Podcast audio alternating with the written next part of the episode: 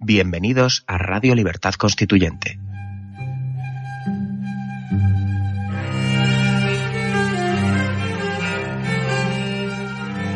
Están escuchando Radio Libertad Constituyente con don Antonio García Trevijano.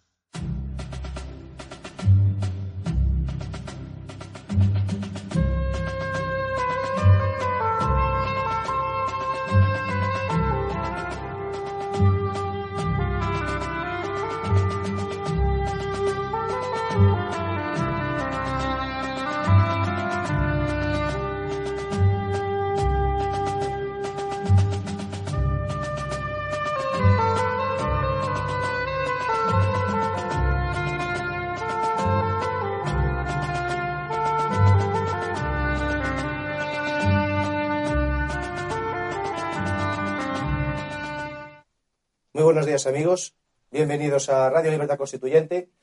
Hoy es miércoles 25 de enero, Eh, nos encontramos en el estudio de Somos Aguas, eh, colaborando con la técnica Eduardo Prats. Buenos días Eduardo. Buenos días. Eh, David Hull, buenos días David. Hola, buenos días. Eh, Chelo, muy buenos días Chelo. Buenos días.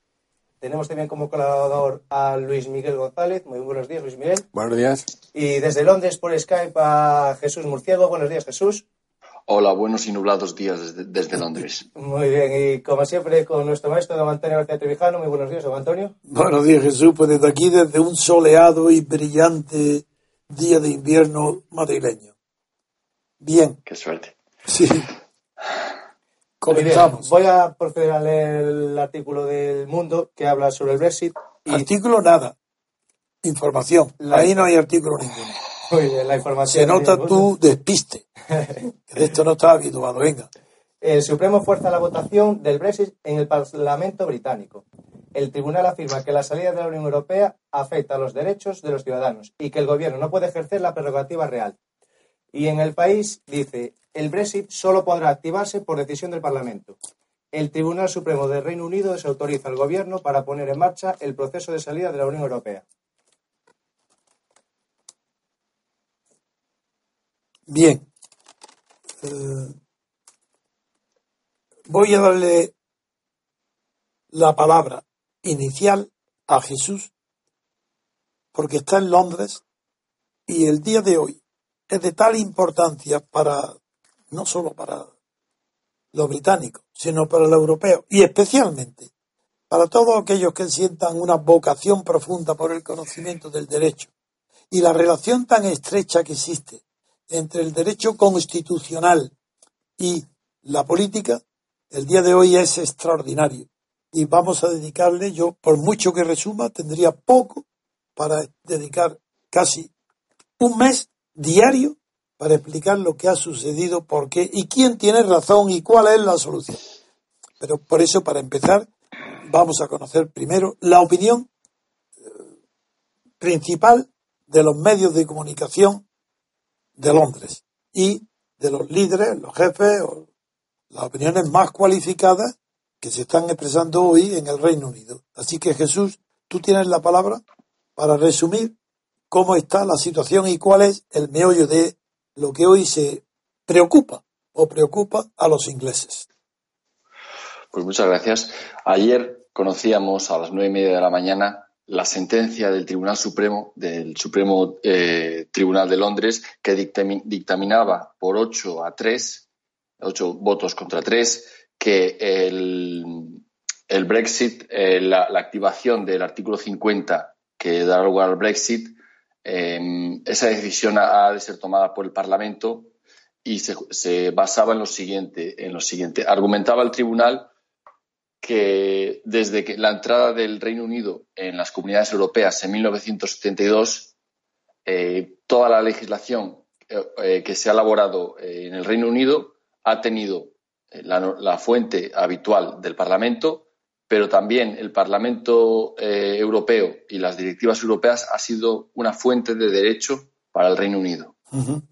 Entonces, eh, solo, solo, o sea, por mandato constitucional, solo eh, el derecho, o sea, solo el Parlamento tiene la potestad para añadir o eliminar eh, legislación. Te interrumpo un solo momento porque los que te oyen no podrán comprender qué significa derecho constitucional cuando no hay constitución escrita en, en el Reino Unido. Así, y quiero decir que eh, hasta tal punto la noción de derecho constitucional y constitución es distinta en el, en, el Reino Unido del, del continente europeo que si coges, por ejemplo, tomo la opinión de uno de los más grandes tratadistas del derecho constitucional inglés, porque no hay constitución escrita, escrita, pero hay una constitución material y hay muchas leyes que no son, no son constitución en su formato ni en su categoría, pero que forman parte de la constitución. Bueno, pues Kenneth Bright, Briat, como sabéis que pronuncio tan maravillosamente el inglés, pues eh, digo Briat porque me dicen que lo que yo diga está bien, es perfecto. Bueno, pues muy bien. Pues eh, Kenneth Briat dice que, una, que la Constitución británica es el conjunto de normas legales y no legales. Figúrate, el mejor, el más conocido tratadista de derecho constitucional inglés dice que es el conjunto de normas legales y no legales. Ahora ya puedes continuar. Después yo explicaré qué significa esto. Eh, digo, antes de continuar, que no olvidéis que ya desde el derecho romano, que tanta influencia tuvo en el derecho insular, pues eh, existe la costumbre contraleguen. Así que no, no os extrañéis. Sigamos. Pues dictaminaba el tribunal que cualquier cambio en la legislación debe ser hecho por un acto del Parlamento, o sea, por una ley en el Parlamento. Eh, es muy importante que ha sido un, golpe, un tirón de orejas para el gobierno de la señora May, que se, encaminaba a activar el artículo 50 sin consultar al Parlamento, pero es que eh, aquí en Reino Unido el Parlamento es soberano y el gobierno se debe de someter a la ley que emana del Parlamento. Entonces, eso es lo que, esos han sido los argumentos del, del, del tribunal y, a lo cual ha, ha, sido eh, respondido por el, por el gobierno británico, pues que primero eh, ha habido una votación en el Parlamento para convocar el referéndum. El referéndum, como usted decía, eh, no es simplemente consultivo, no tenía un poder de ley, pero como bien sabemos, en el Reino Unido lo que dicen los ciudadanos, lo que se vota en el Parlamento es es, muy importante, es casi sagrado y nadie se puede atrever a, a contrariar la, lo que el pueblo ha decidido. Bien. Entonces. Sí, no, sigue, sigue.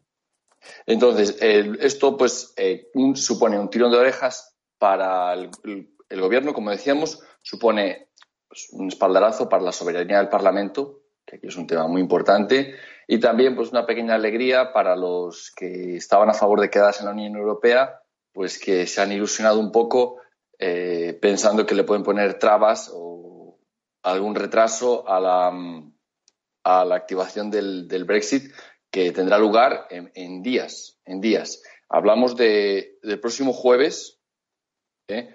va a entrar en, en, preparación ya la, nueva ley que el gobierno quiere, quiere pasar en el Parlamento para la activación del Brexit, que puede estar lista en, en 14 días en, una quincena puede estar lista la ley que salga del Parlamento y que dé poderes al Gobierno para activar el artículo 50. Esa es la pues, palabra clave. Eh, eh, ¿Tú crees que lo que has dicho es suficiente para entender el tema? Porque la palabra clave aquí es activar. Esa es la palabra que va a alumbrar, o al menos yo lo voy a utilizar como guion para que se comprenda la oscuridad, que se haga luz en la oscuridad de lo, todo lo que rodea a este Brexit después de la sentencia del Tribunal Supremo. ¿Te parece bien, Jesús? Sí, bien. me parece bien. Y después hay también una parte de que mencionaba los gobiernos eh, regionales, como el de Escocia, que ah, también sí, también, Sí, de momento eso es accidental, sí, que no tienen derecho a opinar aquí, están fuera excluidos. Bien. Eso es. Vamos a empezar. ¿Qué significa activar? esa es la palabra clave para entender qué hay aquí, qué ha habido, eh, ¿qué ha hecho el referéndum? ¿Qué ha hecho el pueblo inglés, que es el soberano, para que necesite que su decisión sea activada por el Parlamento, cuando en teoría el referéndum tiene una norma, un rango, una jerarquía superior a cualquier ley parlamentaria sobre el mismo tema. No hay conflicto de competencia, sino solo de, ahí no, sino solamente un orden de prioridad. ¿Es que acaso necesita un referéndum, necesita la aprobación del Parlamento? ¿Por qué? ¿Por qué se produce esta aparente anomalía? Acudo otra vez, palabra, activar. ¿Qué significa reactivar o activar? Pues vaya a asombraros. Esto, en primer lugar, es un error. No importa. Error histórico, error jurídico, error conceptual, no importa. Porque lo decidió el Supremo y eso es inapelable. Pero está basado en un error. Porque esto recuerda esa necesidad que le están acusando al gobierno que ha usado una prerrogativa real. ¿Qué significa prerrogativa real? Privilegio real. ¿Qué, qué, ¿Por qué la ha usado? ¿Es que acaso el rey tenía que aprobar, tenía que activar el referéndum? No, evidentemente que no. Entonces, ¿de dónde viene esto? Aquí hay algo oscuro. Y claro que lo hay. Porque esto de reactivar recuerda las discusiones que hubo en la Revolución Francesa, nada menos, sobre el derecho de veto del rey. El rey podía vetar cualquier proyecto de ley. Esta prerrogativa real se refiere a lo mismo. El derecho de los reyes de tener que aprobar, autorizar, no vetar, mediante su prerrogativa, para que una ley fuera aplicable. Esto es lo que significa, en realidad, prerrogativa. Luis, está aquí, Luis B., profesor de Derecho Constitucional, va a recordaros el origen romano de la palabra prerrogativa. Sí, la, palabra prerrogativa lo único que expresa es prerrogata, que es, era la primera legión a la que se le consultaba cuando había que tomar una, una hubiera una decisión política o un proceso, o, había un proceso. Entonces, eh, prerrogata es la, a la primera que se le consulta. Diferente concepto de privilegio, que es eh, privilegio, ley, ley privada, ley privada, ¿no? que ese es otro concepto, ¿no? Distinto. efectivamente aquí sería, digamos, la capacidad de la corona de ser la primera, la primera en ser consultada. Esa prerrogativa no existe. Porque desapareció y decir cuándo. Existió. Tuvo lugar histórico. Y ahora, la práctica y la costumbre de tantísimo valor en Gran Bretaña la hace que esté en vigor. En, la, en el acta de unión de Escocia con Inglaterra de 1707, el resultado de ese acta, a consecuencia de la guerra civil que se hizo a finales del 17 bajo el nombre de Parlamento, en nombre del Parlamento y, protestantismo, y protestan, protestante y Parlamento. El resultado fue un sistema de separación de poderes. Así que en el acta de unión había separación de, de, poderes de verdad. La monarquía inglesa era constitucional. Dejó de serlo muy pronto. Bueno, dejó de serlo tan pronto como se puso en vigor, tan pronto como entró en juego. Y como toda monarquía constitucional, tenía el derecho de veto. Como en Francia Luis XVI, exactamente igual. Podía vetar. Y esa era la prerrogativa, el privilegio, que es lo que ahora, no obedeciendo al origen etimológico, el Supremo confirma como prerrogativa el privilegio de los reyes de tener que dar su aprobación para la aplicación de leyes que han surgido, bien sea del referéndum o bien sea del Parlamento. ¿Y qué significa esto de prerrogativa real? Ya sabemos el origen. Sabemos que es un derecho y que en el año 1707 era verdad. ¿Y qué pasó a partir del 77? Que no hubo manera de formar gobierno. Después de la guerra civil y después la situación social y política de las islas, del Reino Unido y de todo, era tan desastrosa que no había manera de formar gobierno ni de tener una unidad. Los partidos estaban diezmados, no tenían prestigio ninguno. Pero, ya lo he contado aquí muchas veces, un hombre muy listo y sin moralidad, moralidad ninguna, Walpole consiguió formar gobierno comprando a los diputados para hasta tener una mayoría, obligando de esta manera al nuevo rey Jorge, el elector de Hanover, que no sabía inglés, obligándolo a que fuera el propio Walpole el único que podía formar una mayoría y un gobierno. Y desde entonces, por tradición, luego en las segundas elecciones, el rey volvió a elegir lo mismo, con lo cual el rey ya no era libre para elegir a quien quisiera primer ministro, sino que ya la tradición le, obligó a elegir a aquel que tuviera la mayoría absoluta a consecuencia de las elecciones que es el sistema actual y que se llama por eso parlamentarismo de gabinete. No es un régimen parlamentario puro, ni tampoco es un régimen parlamentario constitucional, es de gabinete, pero se sigue utilizando como los juristas y los historiadores ingleses no quieren dar importancia a este hecho, siguen utilizando los términos válidos para eh, la época inicial, donde con el acta de 1707, lo que resurge de ese acta del Tratado de Escocia de unión con Inglaterra, es un sistema monárquico de monarquía constitucional. Aclarado esto, vamos a ver qué significa hoy. Pues lo que significa hoy es que al aplicarle al rey una prerrogativa que no, que no tiene, no tenía, pero que bueno, ya con el tiempo se la dan, bien, de acuerdo. Tiene una prerrogativa que nunca ha ejercido ni nunca va a ejercer. Es decir, tiene una eh, prerrogativa teórica que no ha existido desde 1707 ni un solo día y nunca ha sido aplicada. Esta es la ficción que aplica la Corte Suprema de Londres para justificar la decisión de que no basta, de que no es suficiente la aprobación del gobierno no, mejor dicho, sí, sí, el resultado del referéndum y la aprobación del gobierno del resultado para aplicarlo.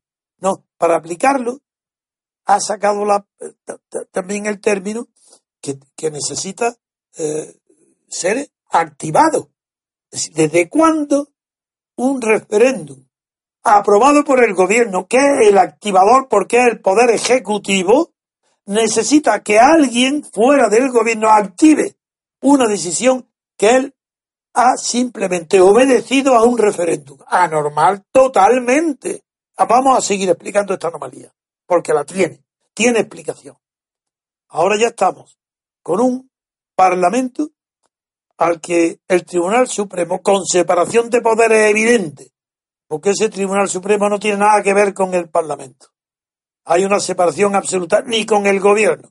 Pues un poder judicial separado dice, primero, lo de la, la palabra de activar. Entonces, ahí sí que eso es un término exclusivamente jurídico. Porque activar no es promulgar, amigo. No es dictar. No es aprobar una ley. Es activarla. Pero para que esté activada, necesita que esté desactivada antes. ¿Cómo va a activar lo que está activado? Lo que está aprobado. No, tiene que estar desactivada. ¿Por quién? Porque le falta un requisito. ¿Qué requisito? Ah, la prerrogativa real. Pero si eso no existe. ¿Dónde está esa prerrogativa? Ah, que la tuvo en su origen. Sí. No la ejerció ni una sola vez. Desde 1707 para acá no hay prerrogativa real respecto al poder ejecutivo ni al legislativo. Ya estamos situando el problema. ¿Y qué, situación es esta? Nadie la ha explicado en el derecho constitucional porque es una situación insólita. En cambio, el conocimiento amplio del derecho, mi conocimiento de Emilio Betti, me hace comparar, para entender lo que está pasando en el Reino Unido, comparar esa activación de algo que no está desactivado, sino simplemente que no ha empezado a, funcionar. Pues puedo compararla con un, cualquier contrato de derecho privado, que eso sí que todo el mundo que me oye sabe lo que es, una compraventa. Y que se ponga en el momento mismo de celebrar el contrato bajo una condición suspensiva, que llueva el día 15 de julio. Bueno, eso es una condición suspensiva. Si se cumple, está activado el contrato. Ese es el ejemplo de la activación. Ese es, jurídicamente, eso es activar. Que se cumpla algo que no depende ya de la voluntad del que lo dicta, sino de una condición a la que tú no puedes influir en ella. Como sería eso, pues una catástrofe, una lluvia, algo externo, o la muerte de alguien que activa, pues que la herencia puede, un legado está sujeto, pues se activa, si está. ¿Y qué, es, lo que sucede en una situación jurídica que no está activada, que está inactiva? Pues está bajo condición suspensiva. ¿Y qué efectos produce la condición suspensiva? Pues Emilio Betti lo explica con un ejemplo maravilloso. Pues un contrato bajo condición suspensiva es como una habitación que hemos ordenado perfectamente, todos sus objetos, todo perfecta, limpia, y terminamos y apagamos, apagamos las luces de noche, apagamos el internet, no se ve nada. Eso es un contrato bajo condición suspensiva. ¿Y qué pasa si se cumple la condición? Pues que encendemos la luz, un interruptor, ya está es que cuando se cumple la condición no hay que hacer nada, porque todo está previsto. Eh, ¿Qué es lo que pasa hoy? ¿Es esto lo que ha pasado en Inglaterra? No. Porque no estaba bajo condición suspensiva. Y ahora el Tribunal Supremo ha aplicado una doctrina antigua y real, pero que desde 1717 no se ha aplicado, que es la prerrogativa real o el privilegio, la condición suspensiva y ahora necesita que alguien entienda la luz para que en la oscuridad actual ya se sepa cada uno dónde está. Hace falta que se, inter que se dé al interruptor. ¿Y quién va a dar el interruptor? ¿Qué interruptor? Dice, pues el Parlamento. Ah, que el Parlamento. Es que el Parlamento no está sujeto, no, se finge que el Parlamento no estaba sujeto al referéndum. Y que ese referéndum necesita algo. No, lo que necesita es simplemente una que se le dé al interruptor, no puede disponer nada nuevo, porque está todo terminado. Es simplemente ejecútese como un rey antiguo. Ejecútese. No hay derecho de veto. Esta es la primera parte para entender qué es lo que está pasando. Ahora, la segunda parte es qué es lo que va a pasar. Es decir, ¿hay algún mecanismo jurídico para anular e impedir la decisión del Supremo? Ninguno. Es absoluta. Segundo, ¿se puede anular la aplicación de esta eh, norma del Supremo para que el Parlamento no tenga que hacer nada? Imposible. Eh, tiene que actuar ya, en principio de la separación de poderes. No se puede evitar. Tercero, aquí el que queda pasivo esperando bajo la oscuridad hasta que no le entiendan la luz es el gobierno inglés. En el Parlamento ahora, ¿qué va a pasar en el Parlamento? Esto sí que lo sabe Jesús y todo observador. Que el 90% del Parlamento va a votar a favor del Brexit. Pero no porque refrende, no para refrendar un error del Supremo, mejor dicho, para cumplir, para no, para no sacar un conflicto de competencias donde ya de hecho no lo hay. No, no, no es por eso. Es por razones prácticas. Porque ningún diputado se va a atrever a votar en contra, a no activar, no encender la luz, no darle al interruptor, sabiendo que tiene que ir a su distrito y lo van a buchear y correr a patadas los que han votado a favor del Brexit. Porque el referéndum es infinitamente mayor en el número de agentes que en las elecciones. En las elecciones a diputados intervendrán X personas. En el, en el asunto del Brexit han intervenido dos, tres veces más personas. Es imposible que los diputados no teman de ir, de no encender la luz, darle al interruptor para que se cumpla lo que el pueblo ha dictado. Entonces esas frases pronunciadas por la señora misma, eh, que es la ejecutiva de, la City de Londres, que ha promovido en primera persona esto, eh, este resultado del Tribunal Supremo, ella dice, claro, que lo que el Parlamento aprueba, eh, desaprueba solamente el Parlamento puede aprobar y a la inversa. Bueno, pues, pues no es verdad. No es verdad, porque por encima del Parlamento están las costumbres constitucionales inglesas. Y aquí lo que el Supremo ha acordado es algo que está por encima del Parlamento y del Ejecutivo. Es verdad que no tiene antecedente histórico porque desde 1707 no se aplicó, pero no importa. Ahora, el máximo poder que dirime los conflictos de competencia es el Supremo. Y ahí no hay más remedio ahora que atenerse a lo que el Supremo ha dictado, aunque no tenga base en la realidad, y, sino solamente en la historia. Ahora, mi pronóstico es que los diputados van a aprobar con un 80% que darle al interruptor. Porque hay bus de la luz, encender la luz. Porque está todo dicho y todo aprobado. Ahora bien, ¿quién, ¿a quién favorece lo que ha sucedido? Pues paradójicamente a Teresa May. Porque le ha regalado tres o cuatro meses más de plazo para aplicar el artículo 50. Y el redactor del artículo 50, que es un recalcitrante partidario del no, pero escocés, y que está en contra de la opinión eh, mayoritaria en Escocia de la separación, también ha explicado en qué significa ese artículo 50.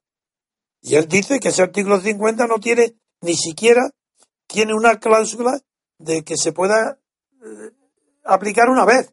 Así que se puede, dice, cualquier país de la Unión Europea puede salirse cuando quiera. Ni siquiera pone, se puede arrepentir a mitad de camino o después volver. Todo esto está hoy mezclado en tal oscuridad que es una suerte inmensa que este asunto esté en manos inglesas, en manos británicas. Lo van a resolver bien, pero yo he querido señalar, uno, el origen histórico de lo que es la prerrogativa, que ya no es prerrogativa sino privilegio, que el antecedente es el derecho de veto de los reyes, y que en, que en el Reino Unido, desde el acta de unión que se llama Reino Unido, no ha sido aplicado jamás, no hay prerrogativa real, no existe ese concepto, a no ser que sea prerrogativa ir a las carreras y inaugurar con sombreros la reina, las modas de la temporada, a lo mejor. Pero si no se entiende así, no hay prerrogativa, no puede intervenir los asuntos ni legislativos ni ejecutivos. En cambio, esto es una intromisión de la corona que el Tribunal Supremo la intromete entre el gobierno y el Parlamento para darle al Parlamento la satisfacción de, tener que ratificar, encender el interruptor de todo lo que ha preparado el gobierno de Camerún, que ha perdido con el referéndum y que todo está a oscuras, pero ordenado. Entonces, lo que se está pidiendo es encender, darle al interruptor, encender la luz y veréis que todo está claro, que no hay nada que arreglar ni modificar.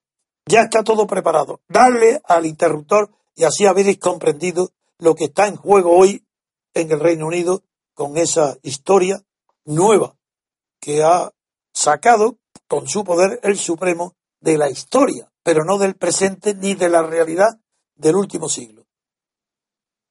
Bien, de Jesús. También quería añadir que no solo el Parlamento será consultado, sino también la Cámara de los Lores. Sí, ah, el Senado, sí, sí, claro. Sí, la Cámara de los Lores que da menos cuentas al pueblo y quizá allí sea un poco eh, más retrasado o es la única dificultad, la única incógnita que está aún en la, en la ecuación, porque como usted bien dice, está, parece que está todo bien atado. Eh, por parte de, la oposición laborista, simplemente lo que persiguen es un poco más de protagonismo, que los tengan en cuenta. Bueno, ahora se está sacando, como sabes, lo de Corbyn, que ahí se echó para atrás, hizo una declaración solemne diciendo que apoyaba el Brexit y ahora están diciendo que habrá algunos que se, eso ya son anécdotas, no tiene importancia ninguna. Lo principal es eh, que el Supremo va a sacar adelante su decisión y que en el Parlamento va a haber una votación y que va a haber una mayoría absoluta. mayor diferencia va a haber dentro del Parlamento que hubo en el referéndum entre los partidarios del sí y hoy los partidarios de que se active. Activar es encender el interruptor porque todo está activado ya. No hay más que ponerlo en marcha. Bien. Pues nada, si quieres pasamos a otro tema. ¿Tú quieres Sí. añadir, añadir algo? No, que estoy de acuerdo con lo que comentas, que ha sido una estrategia del Supremo para tirar de una institución del pasado Venga, y, dar, más alto. y mayor, y dar mayor protagonismo nuevamente al, al Parlamento. Exactamente. Sí, sí, yo creo que sí. Que es el orgullo inglés, el orgullo de las instituciones, La quieren estar la, la flema, presentes. la flema británica, ¿no? Muy bien. Bueno, pues bien, yo es que si me, si me lanzo necesitaría otra hora para explicar qué, qué- qué juristas son los que han explicado este tema, como pero no tiene no. Yo creo que está claro la explicación.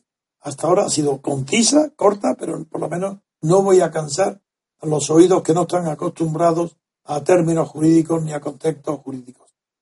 Así que ahora pasaremos a otro tema. Muy bien, amigos, pues vamos a hacer un pequeño descanso y ahora volvemos. Estimados asociados, como seguramente habréis observado, este año de 2017 se ha iniciado ofreciendo un amplio panorama de acción para el MCRC que nuestro presidente y fundador, don Antonio García Trevijano, tiene previsto explotar al máximo preparando múltiples actos presenciales por su parte, a empezar de forma prácticamente inmediata. A nadie debe escapársele que, para ello, el MCRC debe disponer de los recursos necesarios para respaldar toda iniciativa que intente ser llevada a la práctica. Dichos recursos provendrán mayoritariamente de las cuotas que, como asociados, entre todos seamos capaces de aportar. Desde ese punto de vista, la Junta Directiva del MCRC agradece enormemente el esfuerzo realizado por todos aquellos asociados que, a lo largo del pasado año 2016, decidieron aportar sus cuotas voluntarias, y ruega que este año su voluntad de colaboración no disminuya, sino todo lo contrario, se incremente, gracias tanto a una mayor proporción de aportaciones en relación al total de asociados actuales, poco más de mil, de los que en promedio aportaron cuota una cuarta parte el año pasado, como gracias al objetivo que desde hace tiempo ha sido fijado consistente en duplicar nuestro número, haciendo que cada asociado consiga la incorporación de como mínimo una persona más a nuestro movimiento. El objetivo final debe ser el de conseguir nuestra plena autonomía financiera, evitando que, como viene siendo habitual, tenga que ser don Antonio quien finalmente se haga cargo de gran parte de los gastos ocasionados, detrayendo recursos de su patrimonio personal. Saludos a todos y feliz entrada de año. MCRC.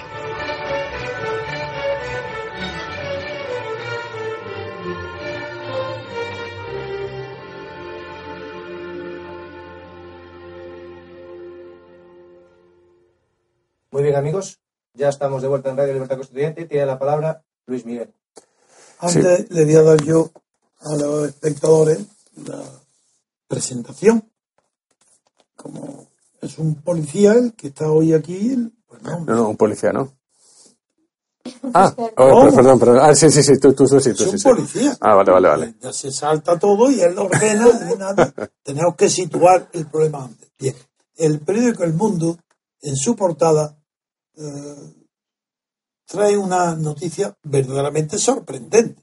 Incluso en un estado de partidos europeo e incluso en España, la noticia está muy sorprendente. En la portada dice, el juez no autoriza registros de la policía contra los Puyol, dado que ejerce como fiscal con frecuencia.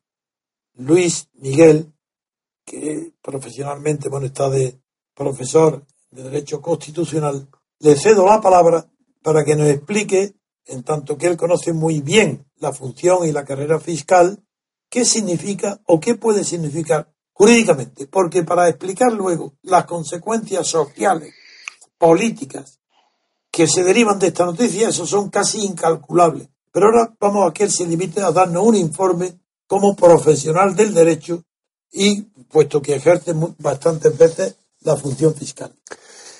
Bueno, aquí efectivamente que el juez no autorice los registros de la policía entra dentro naturalmente de las competencias del juez de, de rechazar los, la formación de un atestado que pide la policía, Pero es una cosa llamativa porque, a juicio de los que hemos seguido la, este caso, aquí la aplicación del artículo 503.3, letra B de la Ley de Enjuiciamiento Criminal, la posible destrucción de pruebas es un elemento que sería fundamental para que el juez, lo antes posible, pudiese incautarse de, pruebas fundamentales que, de no tomar la medida, eh, esas pruebas van a ser con facilidad destruidas, anuladas o, eliminadas.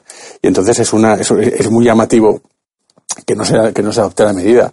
Eh, yo, desde el punto de vista jurídico, considero que el juez tenía que, que, tomarla porque hay, hay periculum in mora, hay fumus boni de que efectivamente hay, hay pruebas que se pueden obtener si se toman la, si, se autoriza la policía a hacer una guerrera, pero también es verdad que a estas alturas, con el tiempo que llevamos, esta, este grupo de estas, estos presuntos responsables de la familia Puyol que son una auténtica organización criminal desde el punto de vista de la amplitud eh, de las personas que lo, que, lo forman, pues eh, es, posible que ya hayan destruido la mayor parte de las pruebas, ¿no? Pero quizás aún podrían encontrarse, ¿no? Y, precisamente por la posibilidad de encontrarlas, ordenadores, elementos, documentos, lo razonable sería que, que se hubiese adoptado la medida, no ahora, sino quizás hace seis meses, pero que aún se restrinja y que aún el juez no lo vea claro, pues eh, llama, llama la atención que no se vea claro, ¿no? Los demás, otros juristas lo vemos bastante, bastante claro, ¿no? Bien, la pregunta para un, yo no, como sabéis todos, no soy penalista y un penalista conoce las cosas que tú estás explicando. Yo eso yo puedo ser filósofo jurídico, jurista y entender muy bien lo que es el derecho penal, pero no la práctica porque no lo ejerzo. Y si es tan llamativo que estando en la opinión pública, no digo que adormecida, pero sí anestesiada por los golpes que recibe continuamente del robo de los poderosos políticos de este régimen, resulta muy extraño que un juez no autorice el registro de la familia Puyol. ¿Por qué, es, ¿Por qué es tan extraño? Porque aquí ya entran fuera esas consideraciones a las que tú has aludido, pero que sí son tenidas en cuenta por la jurisprudencia penal, que se llama alarma social. La situación que produce la impunidad que estén en la calle la familia Puyol es una situación que produce alarma social. De lo que son capaces de hacer. Figuraron lo que hicieron estando en el poder. Figuraron lo que están haciendo desde que perdieron el poder político y en, lugar de ejercerlo él pusieron a testaferros suyos, porque todo lo que hay en Cataluña son testaferros de Puyol, incluidos jueces.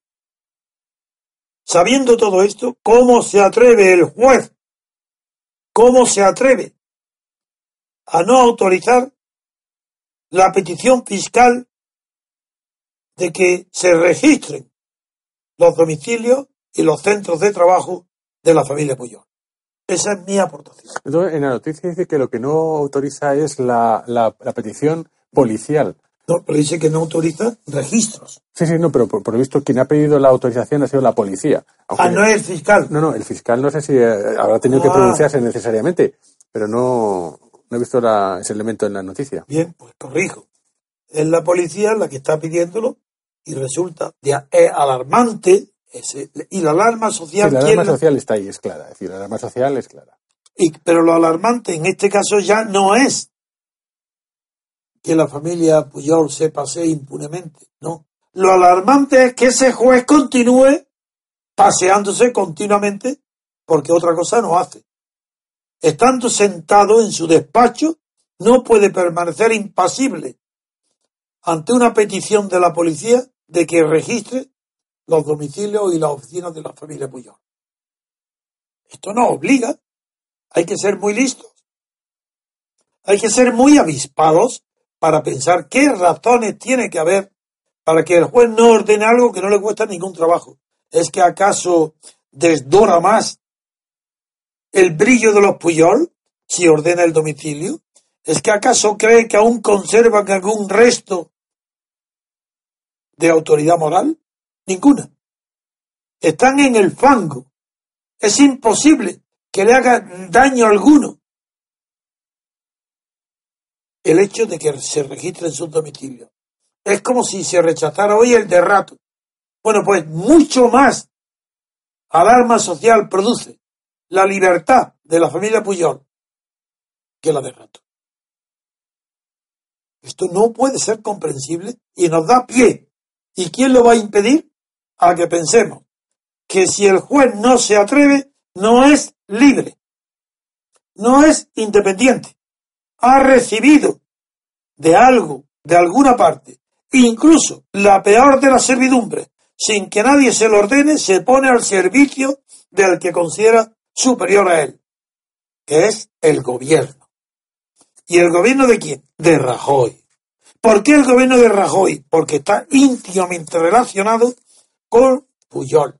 Porque el Puyol se mantuvo durante mucho tiempo en el poder gracias al apoyo del PP de Aznar. Y el PP tiene una responsabilidad inmensa en la situación de la familia Puyol de impunidad ante la corrupción. ¿Qué hace el juez?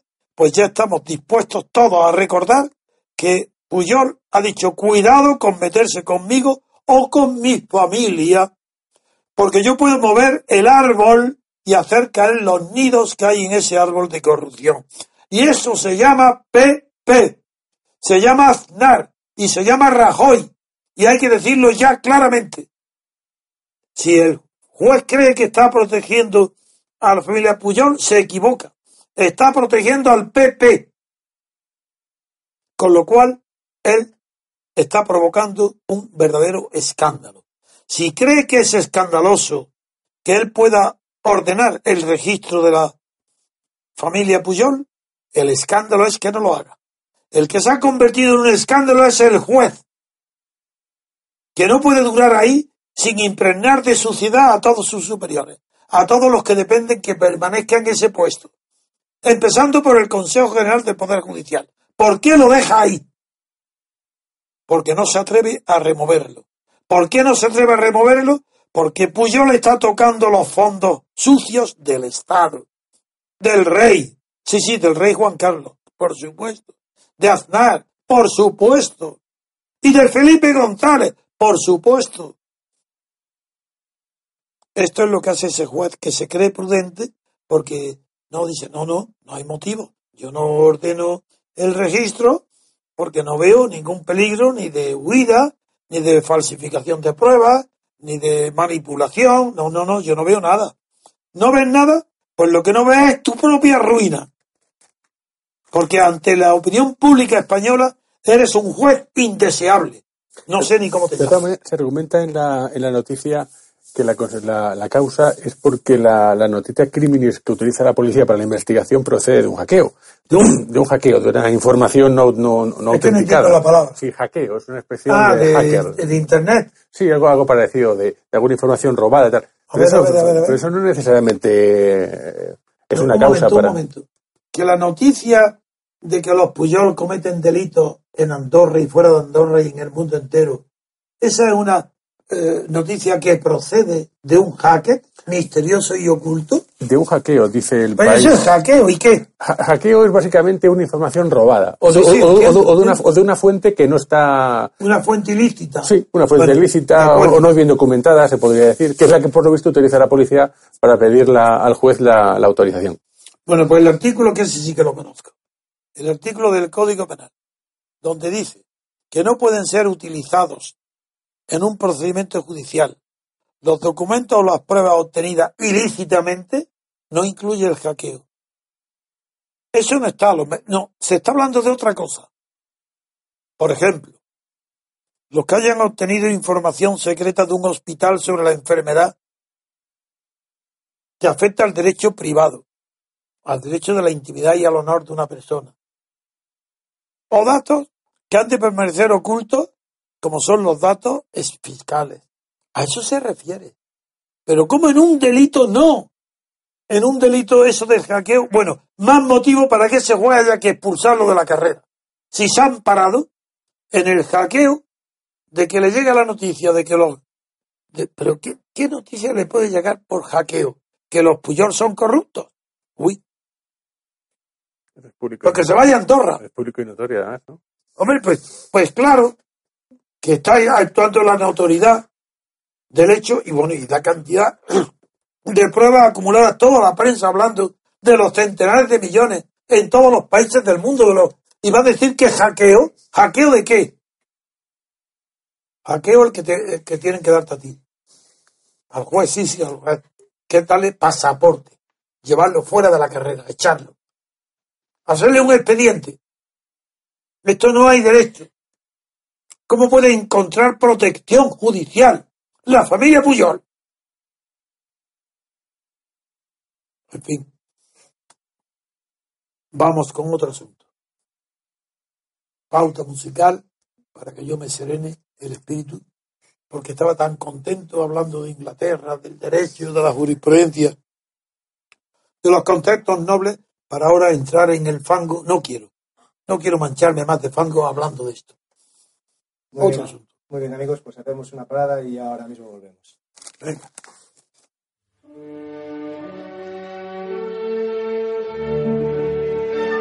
Estrenamos nueva web www.mcrc.es.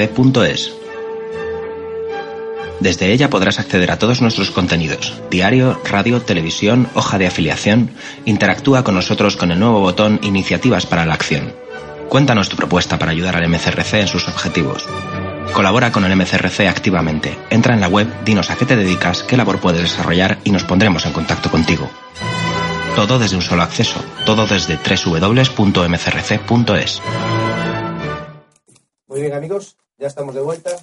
Don Antonio, cuando usted quiere. Sí, yo le voy a pedir a un amigo que está aquí de paso para Canarias que lea esto, porque tiene una voz más bonita que la mía y más clara y no es andaluz, es gallego y va a leer esto.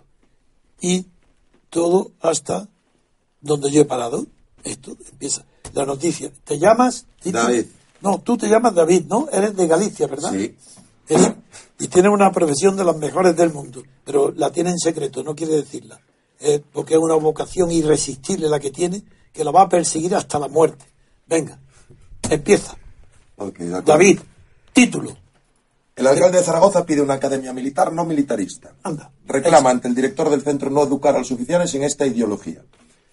Y dice, el alcalde de Zaragoza, Pedro Santiesteve, uno de los principales regidores vinculados a Podemos, aprovechó ayer un acto junto a militares de la, en la ciudad para pedir una academia militar no militarista. Entre los que se escuchaban, entre los que le escuchaban estaba el propio director del centro educativo, el general Luis Lanchares, al que Santiesteve explicó que hay que distinguir entre los militares profesionales y el, militar- y el militarismo como ideología, que prioriza la agenda militar a todas las demás. Ya está. Esa es la extraordinaria noticia. Costa Rica. Hablo de Costa Rica porque suprimió el ejército. ¿Y, desde entonces qué es Costa Rica? El país más independiente del mundo. Costa Rica, pero bueno, ¿quién se atreve a levantar la voz contra Costa Rica?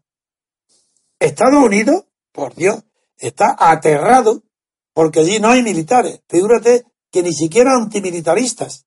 Es que no hay militares. Eso es, es más coherente que que haya un ejército que sea antimilitarista. ¿Quién hace esto? Un alcalde de Zaragoza, una ciudad importante. Al menos era importante. Hoy la alcaldía no es importante. ¿Quién es el alcalde? Pues un militante de Podemos. Ah, esto ya es otra cosa. ¿eh? Si es de Podemos, aquí tiene que haber pensamiento, erudición, meditación, tiempo, escuela. Esto no se dice así por azar. Ha descubierto que el militarismo es una ideología. ¿A quién se parece eso? Pues voy a retroceder. Tiene antecedentes en la historia. Y el más conocido, el más ilustrativo, es eh, pocos meses antes de la guerra del 14, de 1914, eh, Lenin hizo varios artículos desde Zúrich, donde estaba exiliado, y los más llamativos de todos fueron aquellos donde llamó a los soldados, al ejército de los aliados que iban a combatir a Rusia, entre otras razones, y los franceses, los las potencias que iban a combatir a Alemania, pues Lenin dijo que no, que, la, la- que todo eso es ideología. Que la guerra no, esa guerra no tenía sentido y que no iba a tener lugar. Porque los obreros alemanes no iban a disparar contra los obreros franceses. Porque no eran militaristas, era la ideología. Bueno, pues eso es lo que ahora pretende este señor de Podemos. Que, que hay que hacer una escuela en Zaragoza de militares que no sean militaristas. Porque ser militarista es una ideología, pero ser militar no. ¿Cómo se puede ser compatible que un militar sea militar pero no militarista? ¿Cómo puede hacerse compatible que una vocación, como son todos los asuntos profesionales, sobre todo los militares? Porque hay abogados que no tienen de abogado vocación ninguna, que estudian abogado porque era la carrera universitaria más fácil de aprobar. Entonces, ya esos no tienen vocación. Pero un militar, una persona que va a la Academia Militar de Zaragoza, se supone que el 90% van por vocación. Y de, este- de ese 90% seguro que el 80% van por tradición familiar, porque han heredado un espíritu de sus padres, sus abuelos, una- un ambiente de que la patria, el concepto de patria, quien mejor la encarna o la defiende en caso de peligro son los militares. ¿Qué tiene que ver eso con el militarismo? El militarismo es una- otra cuestión distinta, que claro que es ideológica, pero un médico que salva o procura salvar a los heridos en una guerra no participa de la ideología del herido, lo está curando porque es su vocación. Y su vocación no es la de producir heridos para curarlos. Pues bien, la vocación militar no es producir muertes para justificar sus ascensos de cabo a sargento, ni para su... En una guerra civil, claro que se comprende todas esas locuras, pero es que no... ¿quién está hoy teniendo vocación militar en España pensando en una futura guerra civil? Nadie. ¿Quién está hoy en España pensando ir a la academia militar porque siente una vocación por la patria? Probablemente nadie, mejor dicho, dos. De cada 100, dos. ¿Por qué? Porque están viendo la ruina moral del ejército español. Acobardado, sin jefe, un rey que no se atreve a pronunciar un discurso diciendo dónde está el espíritu patriótico del ejército, no para que intervenga en Cataluña, no, no, no, sino para que se transmita ese espíritu a todos los cuarteles, a todos los cuerpos de, militares de Cataluña. ¿Qué tiene que ver con el militarismo? ¿Acaso el militar que actúa o que puede actuar para defender el concepto de patria en Cataluña es un militarista? No, un militar tiene que estar a las órdenes, sí, sí, del poder civil. ¿Es que acaso el rey es un poder civil? De ninguna manera, no es poder, el poder es cero. El- el rey, poder civil, más bien es poder incivil, porque hay que ver lo que hizo su padre. No hablo solo de la corrupción y de los robos. Hablo de lo que ha hecho con el ejército. Hundirlo, suprimirlo, quitarle toda moral. El ejército ya no representa ni la unidad de España ni la dignidad del ejército. Si hay algún enemigo del ejército español son los propios generales actuales del ejército español. Y ahí va a venir en la academia de- militar de Zaragoza el alcalde de la ciudad, que debe ser civil, para decirle, no, no, ustedes no pueden ser militaristas, no pueden ser, ¿qué significa militaristas que no sean belicistas? Nada. Militaristas es que ustedes no pueden ejercer o buscar empleo militar para que no solo estén en los cuarteles, sino- pero ¿qué quiere decir militarista? Nada. En España, nada. En Estados, ni en Estados Unidos. En Estados Unidos el imperio no está sostenido por el ejército, sino por la industria del Pentágono, que es cosa muy diferente, ignorantes de Podemos. Ignorantes. Apátridas. ¿Qué queréis? ¿Que en España nadie piense ni quiera ni sepa que es su patria? Y menos que nadie el ejército. ¿De qué está hablando? Pues ¿por qué no dice y tiene el atrevimiento cerrada la Academia de Zaragoza? Eso es lo consecuente. Que lo diga Pablo Iglesias, no el alcalde de Zaragoza. Cerrada. Aquí no se admiten vocaciones militares. Porque eso es una ideología. Como, no, como un, un militar que quiera ser fiel a su carrera es militarista. ¿Por qué? Porque quiere guerras civiles. Bueno, esto es que no hay derecho. Este insulto permanente al ejército, ¿por parte de quién? ¿De Podemos? Vamos. Podemos lo insulta porque antes que Podemos lo ha insultado permanentemente el rey Juan Carlos. Y lo continúa ofendiendo su hijo, Felipe VI. Por eso se atreve Podemos a decir el ejército, eso no es nada, hombre. Si esos son que unos cobardes, esos ni se levantan. Esto es gravísimo. Por eso le doy tanta importancia. Porque la unidad y el sentimiento de la patria no hay que tenerlo en los labios. Porque a los labios sube con mucha facilidad en tiempos bélicos. Eso no es. El sentimiento de la patria es un sentimiento de pudor, oculto, que no se exhibe. Y eso vale también para los militares. Un militar en la academia no tiene por qué estar hablando de patria ni de unidad de España.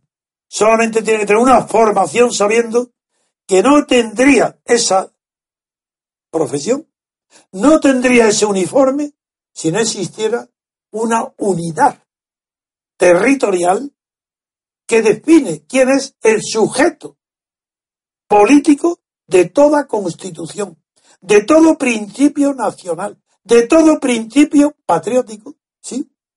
Ah, eso no lo quiere Podemos. Venga, de acuerdo. Vamos a Andorra. Andorra, ¿por qué no hacemos ya la guerra? ¿Y por qué no vamos a ocupar Andorra? Si tenemos cerca a los militares de Zaragoza, en la escuela militar, a formar militares para invadir Andorra. Ese es el militarismo, ¿no? ¿Eso es lo que tiene miedo Podemos? ¿O tiene Podemos de ir tú a derecho el primero a, a donde tienes que estar?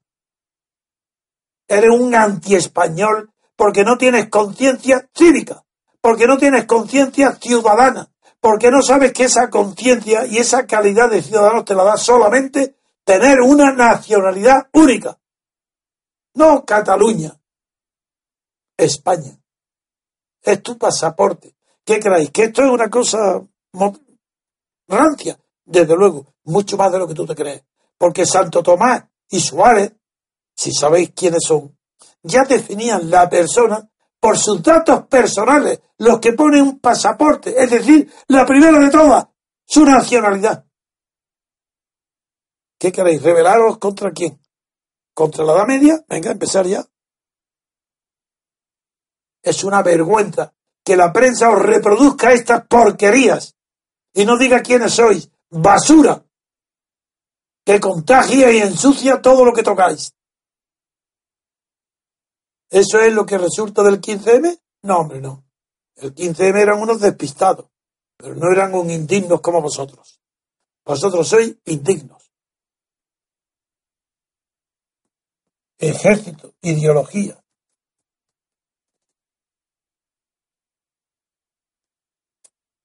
No entiendo bien que Luis me ha señalado el diario El País. Con noticia.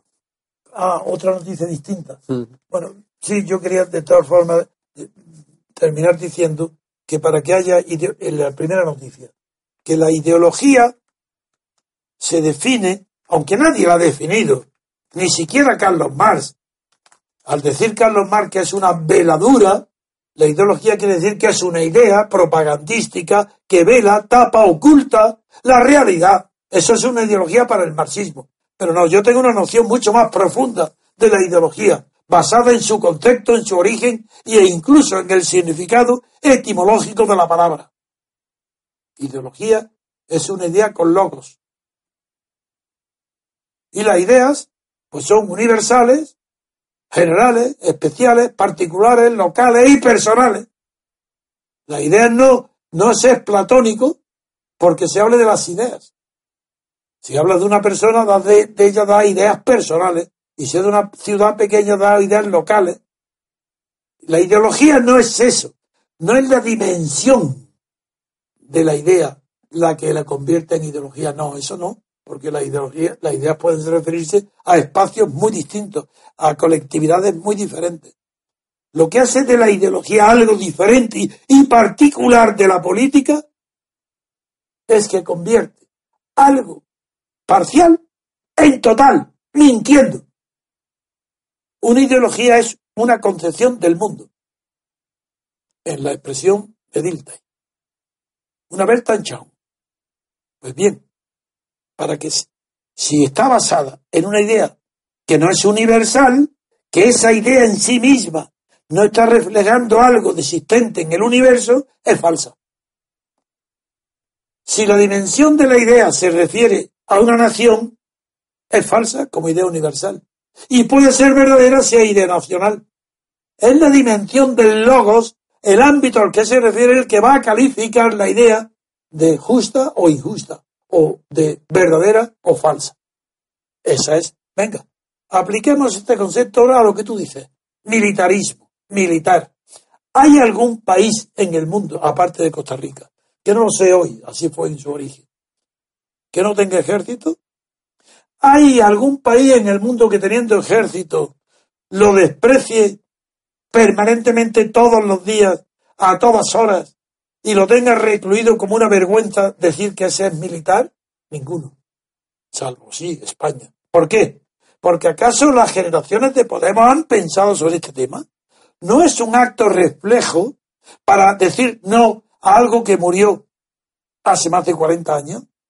No es un acto puramente de reflejo, sin pasar por la mente, sino por tu cuerpo, por tu instinto, por tu estómago, por tu hambre, o por tu deseo de venganza, de ganar una guerra que perdieron los que tú crees que son como tú y que no es verdad. Aquellos eran personas dignas y valientes, tú eres un cobarde. El rojo que pierde la guerra, que pierde la guerra civil, era valiente y creía en ideologías universales, no en tonterías. No se hay una guerra civil para eliminar al ejército si hubiera ganado.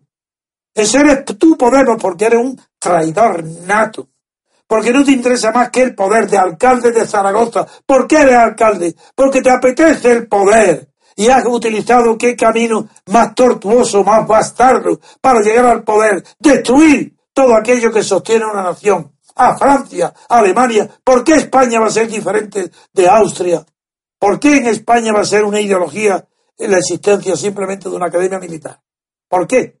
¿Y por qué en ninguna otra parte del mundo es así? ¿Por qué? Porque queréis hoy tener en, en vuestra mano el botín que vosotros soñáis que podían haber tenido vuestros abuelos si hubieran ganado la guerra civil. La perdieron. Y vosotros, como sois impotentes, no sois realistas, no habéis conocido la realidad, como no sois nada más que unos miserables, pues estáis diciendo ahora que todo aquello que favoreció el triunfo militar de Franco es condenable. Entonces, como Franco ganó porque tuvo el apoyo mayoritario del ejército, pues es condenable. Pero ¿y por qué te olvidas del general Miaja o del general Rojo? O de, ¿Pero por qué te olvidas? ¿Por qué divides al ejército para que unos son militaristas y otros no? ¿Quiénes son los militaristas? ¿Los que ganan la guerra? Amigo, y, y, que no, los que la pierden no son militaristas. Ah, la perdieron porque no eran militaristas.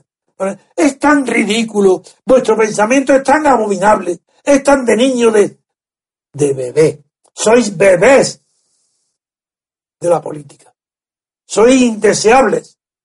Y tenéis la inmensa suerte que hay una televisión que os apoya y unos periodistas tan ignorantes como vosotros que os dan, hacen, se hacen eco de vuestras bobadas. Porque quieres saber lo que significa que sí militares, sí militares, no, una bobada.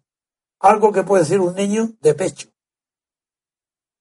Sí, porque los niños de pecho hablan también utilizan la boca. Pues eso soy. Yo no, yo no pienso, no digo la palabra porque me molesta a mí la ordinariedad, pero sois como un niño de pecho y utilizáis la boca para eso. Para lo que se designa con otra palabra en español muy expresiva. Y no la digo, que cada uno piense la que quiera. Con esto creo que vamos a dar por terminado hoy, porque me pone de muy mal humor cuando se confunde la libertad política colectiva que le deseamos como nadie, porque nunca ha existido en España, y que confundan a los militares con ideologías militaristas, para ocupar la alcaldía de Zaragoza y pedir que la Academia Militar no, ¿por, qué no dices que se cierre? ¿Por qué no dices que es una vergüenza para Zaragoza que haya allí una academia de militares? Ese foco de asesinos o de guerras civilistas, vamos, cerrarlo. Eso no tiene producción más que odio a los españoles. Cierra la academia. Eso sois Podemos. Bien, pues hasta mañana. y gracias por vuestra atención. Muchísimas gracias a todos los colaboradores. Un saludo y hasta mañana, Repúblicos.